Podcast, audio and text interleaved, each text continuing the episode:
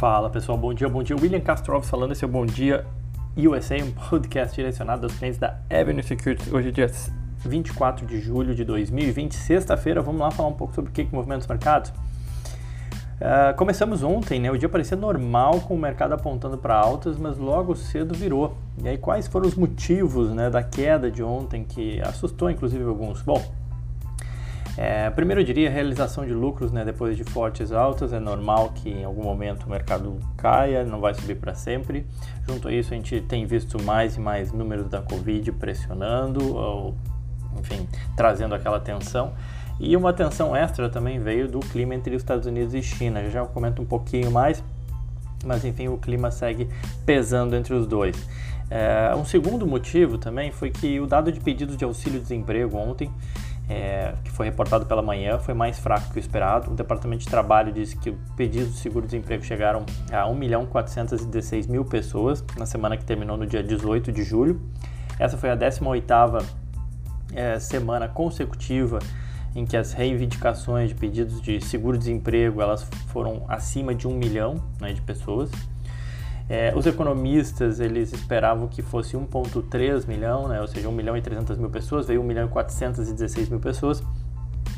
É, então foi, foi acima do esperado, ou seja, pior, um número ruim, acabou ajudando a pesar no mercado ontem.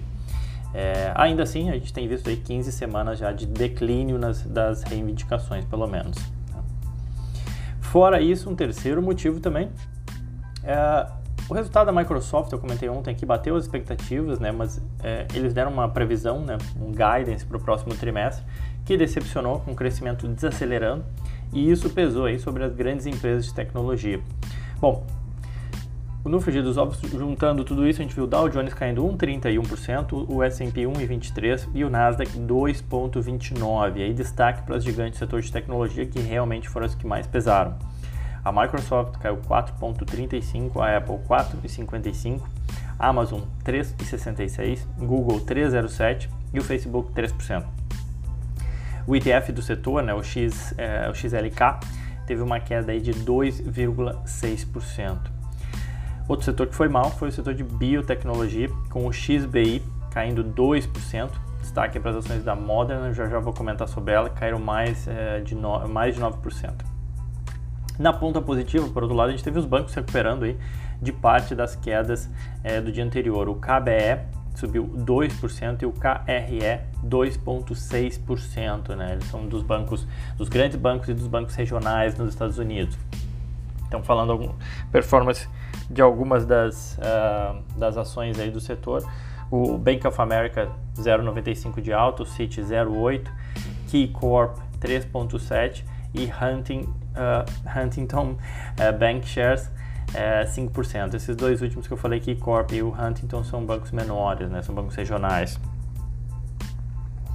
Uh, que mais? Bom, o dólar comercial ontem é, fechou em alta de 1,96, cotado a 5,21, é, interrompendo a sequência de três quedas consecutivas, muito por conta, obviamente, é, desse cenário de aversão a risco que se instaurou ontem, né?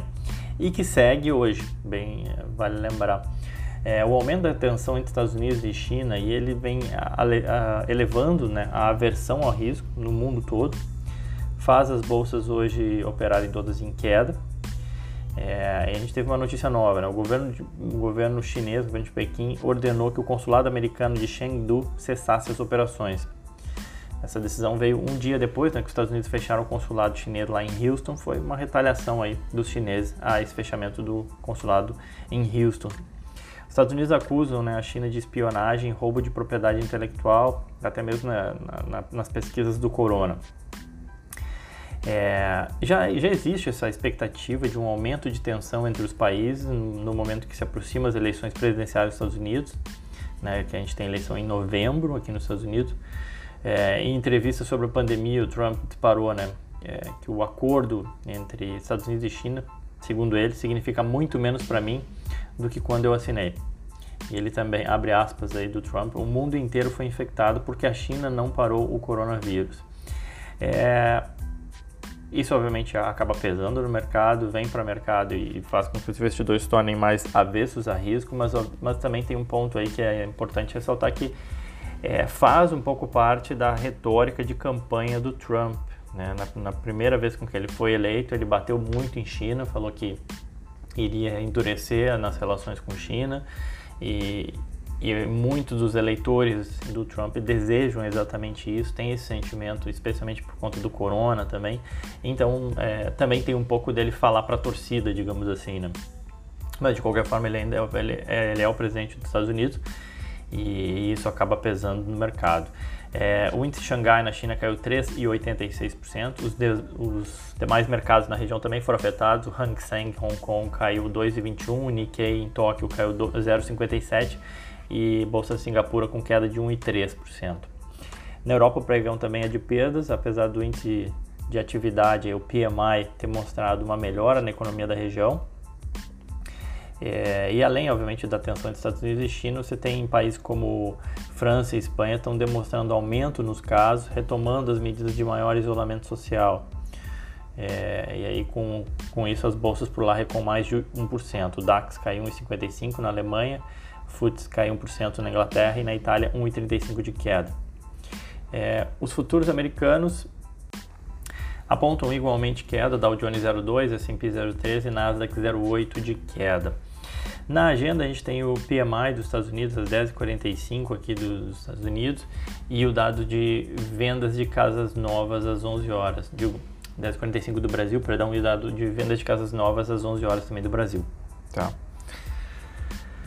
Bom, indo para os nossos destaques, falando um pouco dos resultados, né? Deixa eu primeiro fazer uma correção aqui. Eu me enganei, o resultado da Amazon, ele não foi ontem, tá?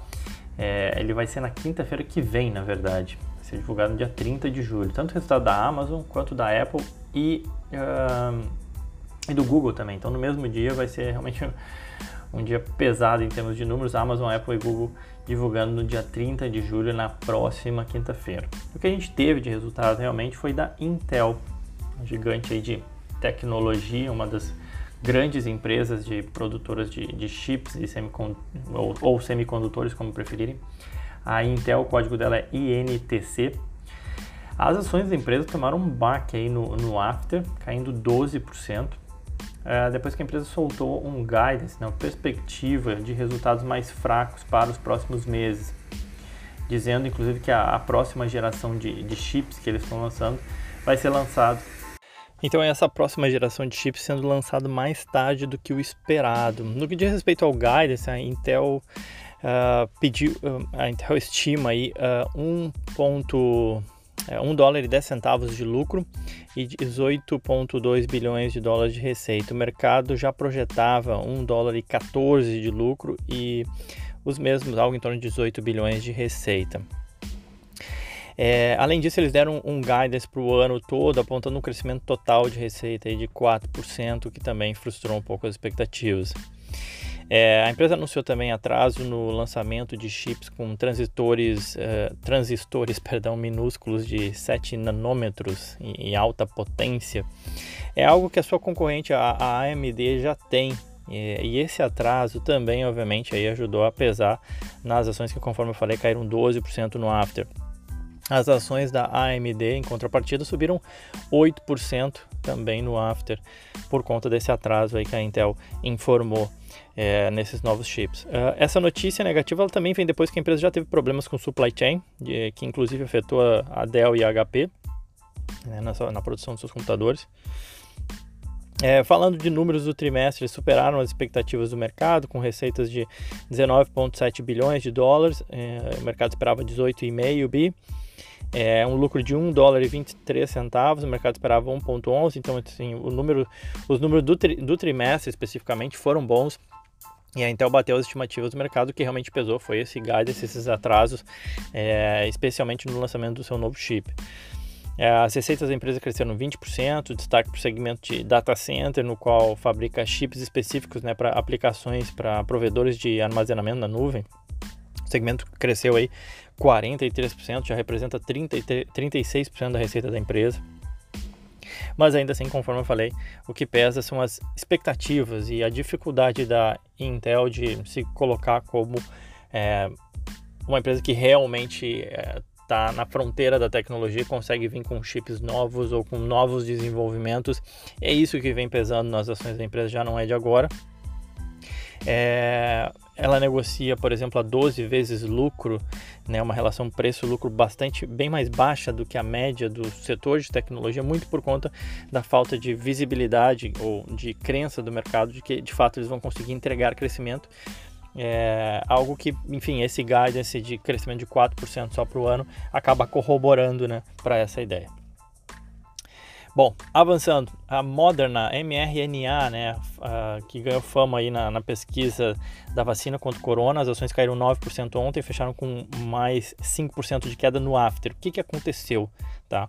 O escritório de marcas e patentes dos Estados Unidos decidiu que a Moderna não tem o direito a uma patente detida por uma empresa rival. A patente diz respeito à tecnologia focada no fornecimento do, de tratamentos com RNA mensageiro e seria detida pela empresa canadense Arbutus. Tá? A Arbutus, código dela é ABUS, inclusive, as ações da empresa saltaram 119% ontem no mercado e subiram mais 17% no after. Mas é uma empresa bem pequena, de, que mesmo depois da alta de ontem vale 500 milhões de dólares na bolsa americana. Uh, bom, essa decisão ela pode potencialmente atrasar a corrida da Moderna para produzir uma vacina contra o corona. É, apesar da Moderna ter, de, ter dito que a decisão foi errada, que vai seguir adiante buscando vitória em novas esferas e alegou também que a decisão não interfere os seus planos aí para uma vacina contra o corona. A questão aqui é que a descoberta e a exclusividade é uma questão central para a rentabilidade da empresa e que está buscando, enfim, achar uma vacina para o corona, né? E, e, essa falta de exclusividade pode fazer com que a empresa tenha que pagar royalties é, sobre patente, ou enfim, e isso obviamente reduzir a sua lucratividade. É isso que fez pesar as ações da, da Moderna ontem.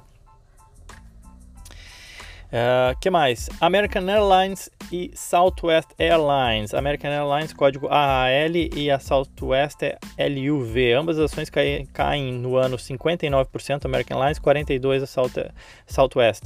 Divulgaram resultados que evidenciam aí o momento do setor, receitas caindo 86% para American Airlines e 83% para Southwest prejuízo aí de 2.1 bi para American Airlines e 915 para uh, Southwest, que o código é LUV, tá? Ambos os CEOs ressaltaram que não esperam uma recuperação até que se chegue a uma vacina. O CEO da Southwest falou que é possível alcançar, que ele espera alcançar o break-even para a empresa no quarto trimestre, mas sendo mais realista, seria só no primeiro trimestre de 2021. Foco total de ambas as empresas tem sido em reduzir a queima de caixa. Hoje a American Airlines queima 30 milhões de dólares em caixa por dia e a Southwest 16. Uh, o, o CEO também da Southwest espera que os resultados do terceiro trimestre mostrem uma redução de receitas aí já mais moderada, mas ainda assim da ordem de 30% e não 86%. É, e as companhias estão ah, proibidas aí de demitir trabalhadores até 30 de setembro. Nós temos o pacote de ajuda federal né, de 25 bilhões de dólares destinados a proteger exatamente esses empregos. Na semana passada, apesar disso, a American Airlines já avisou Talvez foi um recado também para o governo americano, mas ela avisou 25 mil funcionários de que os seus empregos poderiam estar em risco, numa tentativa de incentivar a aposentadoria antecipada ou mesmo um desligamento voluntário e também dar, mandar o um recado para o governo que é, esse, essa, essa medida vai até o dia 30 de setembro e que depois disso, eu até comentei aqui né, no qual que em outubro esses, tra esses trabalhadores estariam sob risco é, a menos que o governo também tome alguma atitude no sentido de ajudar mais uma vez as empresas. Bom, enfim, cenas dos próximos capítulos virão. E para a gente acabar, um tom um pouco mais é, positivo, as ações da Mattel, MAT, é, subiram 2,4 ontem, mais 3,4 no after. Ah, quando a Mattel divulgou seus resultados do segundo trimestre, a empresa reportou uma perda aí de 26 centavos por ação, com receitas de 732 milhões. O mercado esperava uma, um prejuízo de 34 centavos, né, veio 26, ou seja, menor do que esperado, e receitas aí de 680 milhões, então também soltou uma, uma receita melhor que esperado. As vendas da Barbie aumentaram 7% no trimestre, mas a categoria de bonecas como um todo caiu 5%. É, outras categorias também tiveram declínios mais acentuados de vendas aí de dois dígitos. É, Mas no geral, a, as vendas da empresa foram melhores do que se temia, com vendas líquidas tendo uma queda aí de 15% em relação ao ano anterior. O que me chama a atenção é que os dados de vendas de brinquedos nos Estados Unidos deram um salto aí com os pais tentando evitar que as, que as crianças fiquem somente plugadas, né? Eu vou mostrar no, no call uh, hoje, né, para quem lembrando, né, a todos e já aproveitando para convidar a todos, né, é, a gente está tendo lives diárias. Se você for no site da Avenue, você consegue acessar o link, está lá na aba análises. A gente tem sala de análises lives e podcasts. E aí tem lá a visão do estrategista, todo dia às 9h45. Vou falar um pouco e vou mostrar um gráfico que mostra exatamente isso, assim, que as vendas de brinquedos elas realmente é, andaram muito bem né, durante esse período aí da, da, crise, por conta isso que eu falei, né, dos pais tentando manter as crianças menos plugadas, digamos assim. E já a Mattel não percebeu tanto isso. Tá? Um dos motivos é que os, muitos brinquedos da Mattel estão ligados aí a personagens de cinema ou bonecos aí de e cartoons de, de ação, enfim, que acabaram atrasando aí os seus, suas divulgações por conta da pandemia. As ações da Mattel caem 12% no ano, mas conforme eu falei, é, subiram 2,4% ontem, mais 3% no after, se recuperando um pouco das perdas. Tá bom? Bom, pessoal, era isso. Então, quem quiser pode me seguir no Twitter ou Instagram, Will Castro Alves. Fico por aqui, desejo a todos um ótimo dia, excelente final de semana, aquele abraço.